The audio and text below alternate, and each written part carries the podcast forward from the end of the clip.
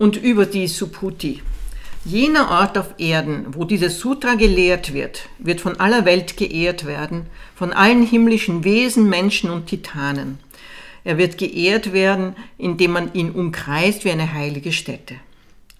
Und doch, Subhuti, auch Männer und Frauen, die dieses Sutra annehmen, im Gedächtnis behalten, es rezitieren und studieren, bleiben nicht vor Erniedrigungen verschont. Und warum? Für ihren Zustand sind karmische Verstrickungen verantwortlich. Doch sie können sie in diesem Leben auflösen und höchste Erleuchtung erlangen. Subhuti, ich erinnere mich an die endlos lang zurückliegende Zeit vor Dipankara Buddha. Da gab es 84.000 Millionen Milliarden von Buddhas. Und all diesen Buddhas habe ich gedient, ohne mich jemals von ihnen zu entfremden. Nichtsdestotrotz wenn irgendjemand in den Zeiten des Niedergangs fähig sein wird, diese Lehre anzunehmen, im Gedächtnis zu behalten, sie zu rezitieren und detailgenau anderen darzulegen, so wird mein Verdienst nicht einmal ein Hundertstel, ein Tausendstel sein. Ein Hundertstel, ein Hundertmillionstel, nicht einmal ein Hunderttausendstel, Millionstel Teil davon sein. Es gibt überhaupt keine Zahl für einen Vergleich, keine Ähnlichkeit, keine Vergleichsmöglichkeit. Wenn ich sie über die Subhuti belehren wollte, über die Menge an Verdiensten, die diese Männer und Frauen bewirken und erlangen, würde ich die Menschen nur in Verwirrung und Panik stürzen. Deshalb Subhuti lehrt der Tathagata, dass diese Lehre nicht mit Gedanken fassbar ist und ebenso ist zu erwarten, dass ihre Auswirkungen unfassbar sind. Wie, Weltverehrter, soll sich jemand verhalten, der den Weg des Bodhisattva beschreiten will? Wie soll er vorgehen und wie soll er seine Gedanken kontrollieren? Subhuti. Jemand, der den Weg des Bodhisattva beschreiten möchte, sollte so denken.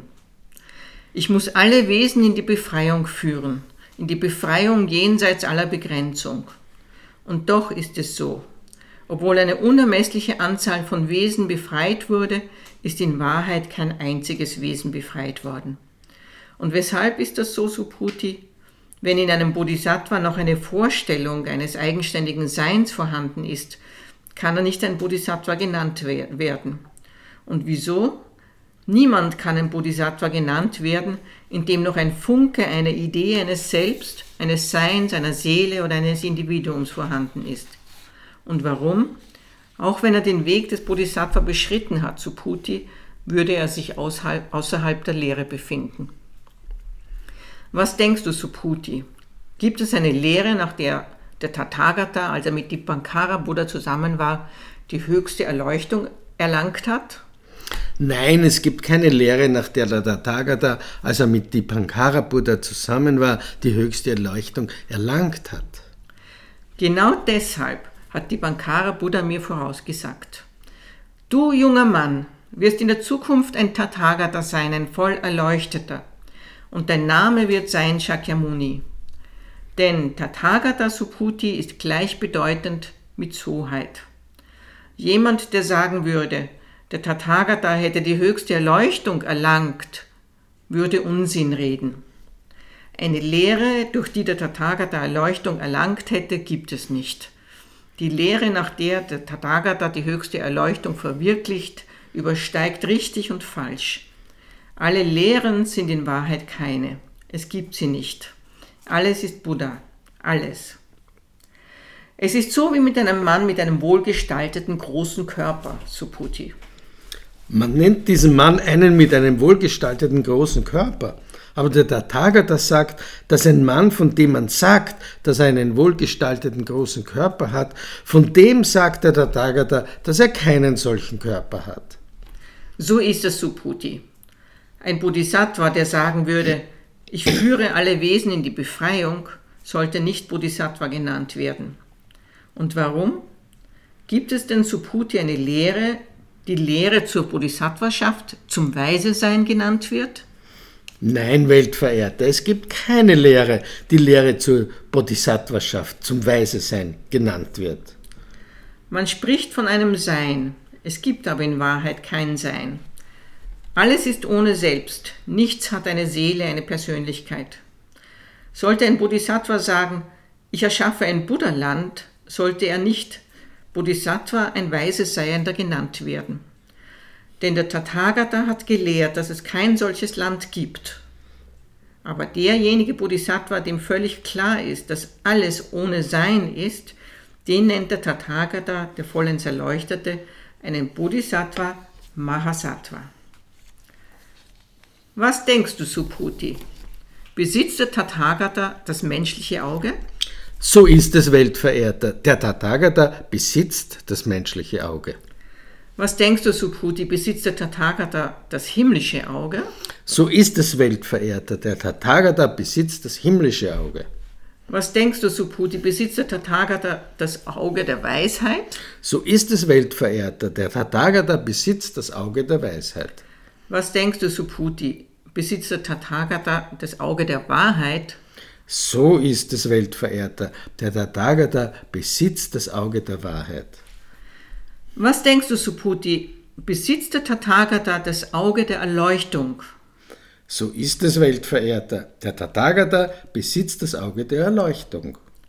Was denkst du, Subhuti, hat der Tathagata den Ausdruck benutzt, so viele Sandkörner wie im großen Fluss Ganges? So ist es, Weltverehrter, so hat der Tathagata gesprochen. Was denkst du, Subhuti, gäbe es so viele Gangesflüsse, wie es Sandkörner im Ganges gibt? Und gäbe es so viele Weltensysteme, wie es Sandkörner in ihnen gibt, wären diese Weltensysteme dann viele? So ist es, Weltverehrter. Diese Weltensysteme wären viele. So viele Wesen es auch in diesen Weltensystemen gibt, mit meiner Weisheit erkenne ich ihre vielfältigen Denkweisen. Man nennt sie Denkweisen, obwohl Subhuti der Tathagata gelehrt hat, dass man Gedanken nicht halten kann. Denn die vergangenen Gedanken kann man nicht bewahren. Die zukünftigen Gedanken kann man nicht erfassen. Die gegenwärtigen Gedanken kann man nicht festhalten.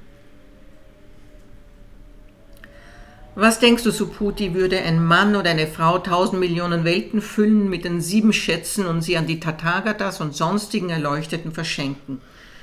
Würde das eine gute Grundlage für das Karma schaffen? Ganz bestimmt, Weltverehrter, ganz bestimmt. So ist es, Subhuti. So ist es. Ein Mann oder eine Frau würde dadurch eine gute Grundlage für das Karma schaffen, unermesslich, unermessbar.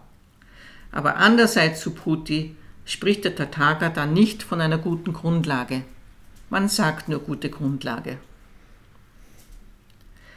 Was denkst du, Subhuti, kann der Buddha an seinem vollendet gestalteten Körper erkannt werden?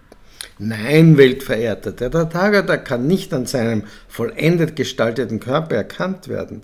Man spricht von einem vollendet gestalteten Körper, aber der Tathagata erlehrt, dass es keine Vollkommenheit gibt.